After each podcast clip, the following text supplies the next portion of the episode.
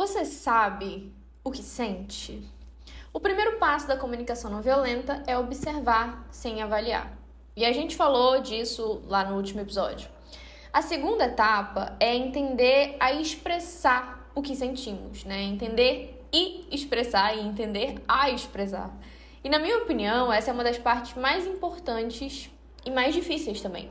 Eu, eu acho que justamente por ser difícil é a que mais causa transformação e mudança dentro da gente e no nosso dia a dia. Quando a gente fala de comunicação não violenta, primordialmente a gente está falando de se comunicar, né, de se expressar. E nisso está intrínseco o uso do nosso vocabulário, a quantidade de palavras que a gente conhece para fazer o outro entender o que queremos dizer. Ou seja, quanto maior, mais extenso for o seu vocabulário, melhor você vai conseguir expressar suas ideias. Porque, no fim, comunicação é sobre isso, é sobre você falar, né? Você expressar algo e o seu interlocutor, a pessoa com quem você está falando, conseguir entender o que você está querendo dizer. Então, quanto mais você tiver repertório, quanto mais você tiver palavras para conseguir expressar o que você quer, mais fácil vai ficar do seu interlocutor conseguir te entender, né? No livro, esse capítulo sobre sentimentos, ele já inicia lindo, né? Jogando na nossa cara que muitas vezes o nosso repertório, justamente isso que eu falei para vocês, a quantidade de palavras que a gente conhece para avaliar o outro, para julgar o outro, apontar o dedo pro outro, é muito maior do que o nosso repertório de palavras para expressar o que estamos sentindo. Então, ele faz essa comparação para nos fazer refletir que a gente consegue apontar para a ação do outro e avaliar o que a pessoa está sentindo, o que a outra pessoa quis dizer, as intenções dela, mas a gente tem uma dificuldade enorme em olhar para dentro de si e entender o que a gente sente. Por exemplo, né? Quando alguém pergunta como a gente está se sentindo e a gente responde: "Ah, eu tô mal". O que é exatamente estar mal? Né, triste, ansioso, angustiado, com raiva, o estou mal é muito geral. Ele não expressa exatamente, né, com precisão o que a pessoa está sentindo. Quando a gente dá nome para as coisas, fica muito mais fácil de se expressar, de se fazer entender, de organizar o pensamento. E o mais importante, né, que eu acho que é o ponto disso tudo, de gerar empatia na outra pessoa, porque no fim das contas, a comunicação não violenta, ela é muito sobre as técnicas que a gente vai usar para conseguir ativar o gatilho da empatia na outra pessoa, sabe? Porque a gente falou disso nos outros episódios, mas com essa vida que a gente vive, no sistema que a gente está inserido, muitas vezes a gente perde esse poder de empatia, né? de sentir empatia pelo próximo. E a comunicação não violenta é muito sobre as técnicas para aprimorar a relação. E, e, como que a gente aprimora as relações? Tendo como base o respeito e a empatia. Então a gente vai usar algumas técnicas, né? Alguns é, algumas habilidades ali é, de comunicação para conseguir despertar no meu interlocutor, na pessoa com quem eu estou falando, empatia. E aí a gente consegue é, levar a comunicação e levar as relações para um próximo nível. A comunicação fica muito mais objetiva, né? Se ao invés de dizer que eu tô mal, eu dizer que eu tô frustrada, ou triste, ou desanimada ou preocupada. Fica mais palpável para outra pessoa entender o meu problema e ter empatia comigo. Porque quando eu especifico o que eu estou sentindo, fica mais fácil. Mas isso é um processo de autoconhecimento, né? Começa com a gente tendo que olhar para dentro de si e entender o que a gente está sentindo. E isso é muito, muito, muito difícil. A maioria de nós não aprendeu isso desde criança. É, os nossos pais, isso aqui eu vou generalizar muito, tá? A maioria das vezes, os nossos pais não nos ensinaram a ter inteligência emocional. Até porque eles, muitas vezes, também não têm, não foram ensinados. E isso, na real, principalmente quando a gente olha de uma ótica social, é um reflexo da estrutura da nossa sociedade sabe? E a gente, óbvio, não pode desconsiderar fatores raciais, fatores de gênero e, enfim, inúmeros outros fatores, fatores de, de classe social mesmo. Que, assim, muitas vezes tem umas partes da sociedade que vivem em, em lugares muito violentos e as pessoas acabam se tornando reativas sabe? Elas se tornam pessoas com uma comunicação não viol violenta, com uma comunicação totalmente violenta, porque foi exatamente isso que elas cresceram vendo, entende? Mas aqui a gente vai falar um pouquinho sobre a criação dos pais propriamente dita, tá? Só que lembrando que a gente tem que ter em mente sempre a realidade em que a pessoa está inserida. Por exemplo, né?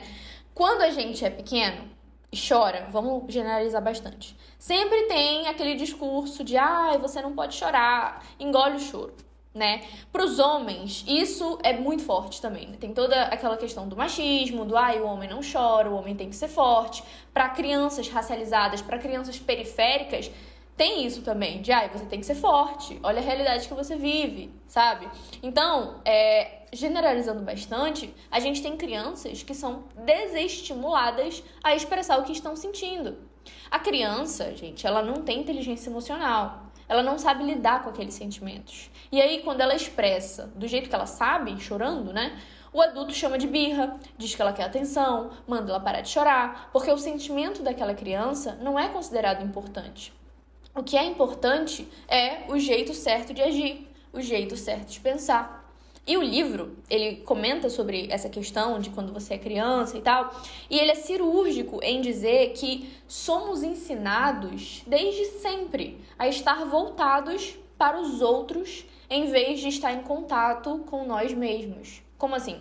A gente aprende a sempre imaginar o que os outros acham que é certo eu dizer agora nesse momento. O que, que os outros vão achar que é certo eu fazer agora nesse momento. Sabe? É, e não o que eu quero fazer ou o que eu tô sentindo. É sempre o que os outros esperam que eu faça. Então, desde criança, a maioria de nós não é ensinado a denominar sentimentos, a reconhecer o que sente. A gente aprende a ignorar, engolir o choro e seguir em frente. E isso, obviamente, tem consequências na vida adulta. Viram adultos agressivos, reativos, que não sabem se comunicar. E quando se comunicam, é de forma violenta. E isso quando não descontam a repressão desses sentimentos em vícios.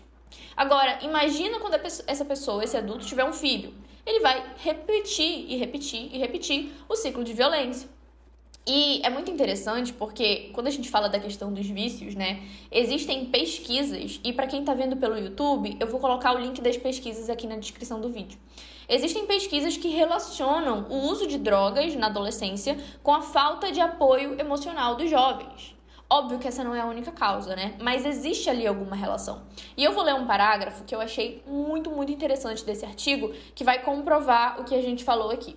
Vamos lá, abre parênteses. Todos os estudos parecem convergir para um consenso. Famílias disfuncionais, ou seja, aquelas nas quais existe um funcionamento patológico com relação à comunicação e à falta de afeto, costumam ser o tipo mais encontrado em adolescentes dependentes de drogas insatisfação do adolescente com a família, comunicação familiar patológica na qual não existe espaço para expressar sentimentos, ideias e opiniões, falta de respeito entre os membros e a falta de expressão de afeto e apoio. Não se sentir acolhido no seio familiar, pode levar o adolescente a se envolver com um grupo de pares desviantes que fazem uso de substâncias, muitas vezes na tentativa de compensar o vazio deixado pela família e pela falta de comunicação. Então, olha a importância de você saber se expressar, né? E olha como isso tem consequências negativas ao longo de toda a nossa vida, né? Porque esses adolescentes, eles vão se tornar adultos. E aí, óbvio, cada pessoa reage de uma forma diferente diante de um trauma, mas vai ter consequência na vida adulta. Com certeza vai ter consequência na vida adulta. E óbvio que ninguém aqui está tentando culpar os pais, né? Culpar a família por uma pessoa usar droga. Existem inúmeros motivos que levam alguém a usar drogas. Mas os estudos, eles encontraram alguma relação, né? Com a falta de expressão dos sentimentos, a falta de acolhimento da família e o início do uso de drogas.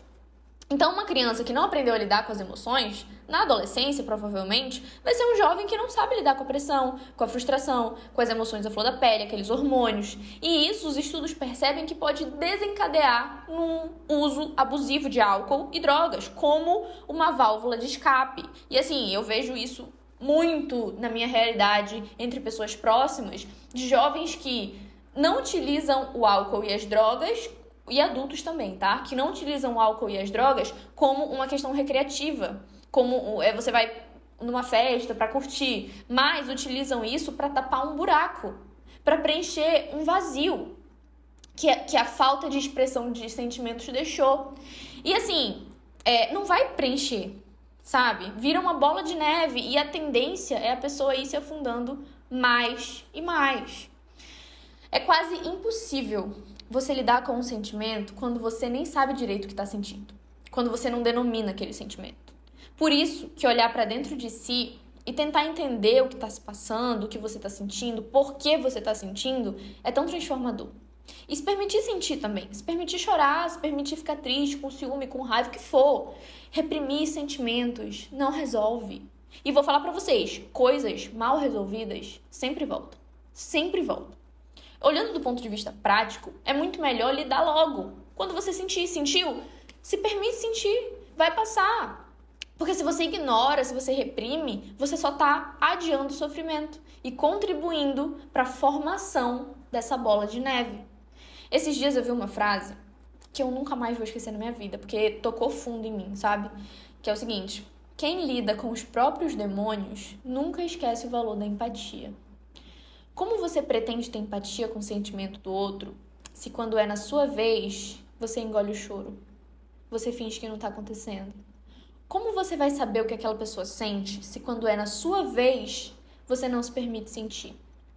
E quando a gente fala isso, eu não sou uma pessoa religiosa, né? Mas só me vem Jesus na cabeça falando: amai ao próximo como a ti mesmo. Então, a gente interpretando essa frase, né? Como eu devo amar ao próximo? Como a mim mesmo. Então, antes de amar o próximo, eu preciso me amar, me respeitar. Porque é aí que eu vou ter uma base de comparação para poder amar o outro. E quando ele fala de amor, eu entendo em relação a comportamento, respeito, empatia, é minha interpretação, tá? E, e como eu vou é, como me comportar em relação ao outro, como eu vou respeitar o outro sem me respeitar primeiro? Como eu vou ter empatia com o sentimento do outro se eu não olho para os meus próprios sentimentos? Sabe? A comunicação não violenta, ela é sobre empatia, sobre respeito, mas antes de tudo isso, é sobre se conectar consigo mesmo e a partir disso poder me conectar com os outros, né? Então, tudo começa em mim. Tudo começa em mim, com eu respeitando minha dor, eu respeitando meu sentimento, eu respeitando a minha tristeza, me permitindo sentir, entendendo aquele sentimento, e aí a partir daquilo eu vou conseguir me conectar com o outro de forma respeitosa, de forma empática. E, enfim, eu acho que vocês entenderam. Eu só quis introduzir um pouco para vocês entenderem a importância dos sentimentos, porque pelo menos dentro dessa sociedade que a gente vive é muito valorizado a inteligência dos livros, é, a, a razão, mas a gente não escuta muito falar da inteligência emocional, né? E ela é, é, tão importante quanto qualquer outra inteligência. A gente aprender a lidar com os nossos sentimentos. Eu só queria que vocês abrissem a mente de vocês para entender o quanto a, a, falta de expressão de sentimentos afeta o resto da nossa vida toda e o resto de toda a nossa empatia e da nossa comunicação com os outros.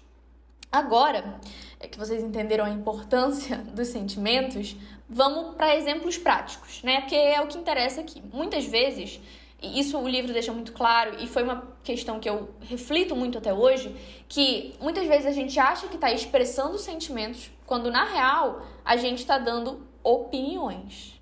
Então vamos entender a diferença. Tá, vou dar um exemplo bem corriqueiro e besta, porque eu acho que esses são os melhores exemplos para a gente conseguir visualizar. Vamos lá, um exemplo pessoal. O meu, é, a minha linguagem de amor é palavra de afirmação. Então, eu gosto de me sentir ouvida, né? Eu odeio me sentir ignorada. É, se eu falo com a pessoa e ela fica ali olhando para outros lugares, sem parecer que tá me ouvindo, e pode ser até que ela esteja me ouvindo, né? Mas se ela fica ali olhando para outros lugares, olhando pro celular, eu me sinto é, ignorada, sabe? Eu fico triste, eu me sinto mal. E aí, imagina que eu tô vivendo essa situação, né? Que eu tô falando com a pessoa e a pessoa tá viajando ali na maionese. E aí eu falo, cara, quando eu falo com você, eu sinto que eu tô falando com uma parede. E assim, a gente viu no último episódio que isso, essa frase, com certeza, com certeza, vai chegar na outra pessoa como uma crítica, né? Que porque realmente, né, foi uma expressão meio passivo-agressiva. Até porque, gente, sentir que tá falando com uma parede não é um sentimento né? Eu não tô expressando como eu me sinto. Eu tô dando uma opinião. Eu tô falando que a pessoa não tá me ouvindo. E, e eu nem sei se a pessoa realmente tá me ouvindo ou não.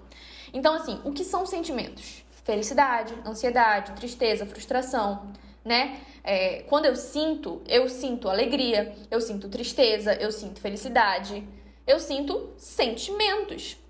No livro ele fala assim, ó, se a palavra sinto vem seguida do que, né? Eu sinto que e pode ser substituída pela palavra acho ou penso, então não é um sentimento, é uma opinião. E aí o livro ele foi traduzido do inglês, então é, não tem as regras de português que a gente tem, né? Mas vamos relembrar regência verbal, porque a língua portuguesa é linda e ela é autoexplicativa. Sentir é verbo transitivo direto. Quem sente não sente que, não tem a preposição. Quem sente, sente algo. Eu sinto que você está me ignorando. O verbo sentir, nesse caso, está sendo empregado erroneamente, está sendo empregado de maneira errada pode ser substituído por eu acho, eu penso, eu presumo. Então não é um sentimento, é uma opinião. Não indica um sentimento. Eu sinto que você tá triste. Como que eu posso sentir que outra pessoa tá triste? Eu posso achar, posso pensar, posso presumir que a outra pessoa tá triste. Mas sentir, sentir, eu não tenho como, gente. Então, nesses casos, não passa de uma opinião, né? E o português já dizia isso pra gente é, eu não estou expressando sentimento nenhum. Então, do ponto de vista da comunicação não violenta, é um discurso vazio, porque eu não estou comunicando os meus reais sentimentos.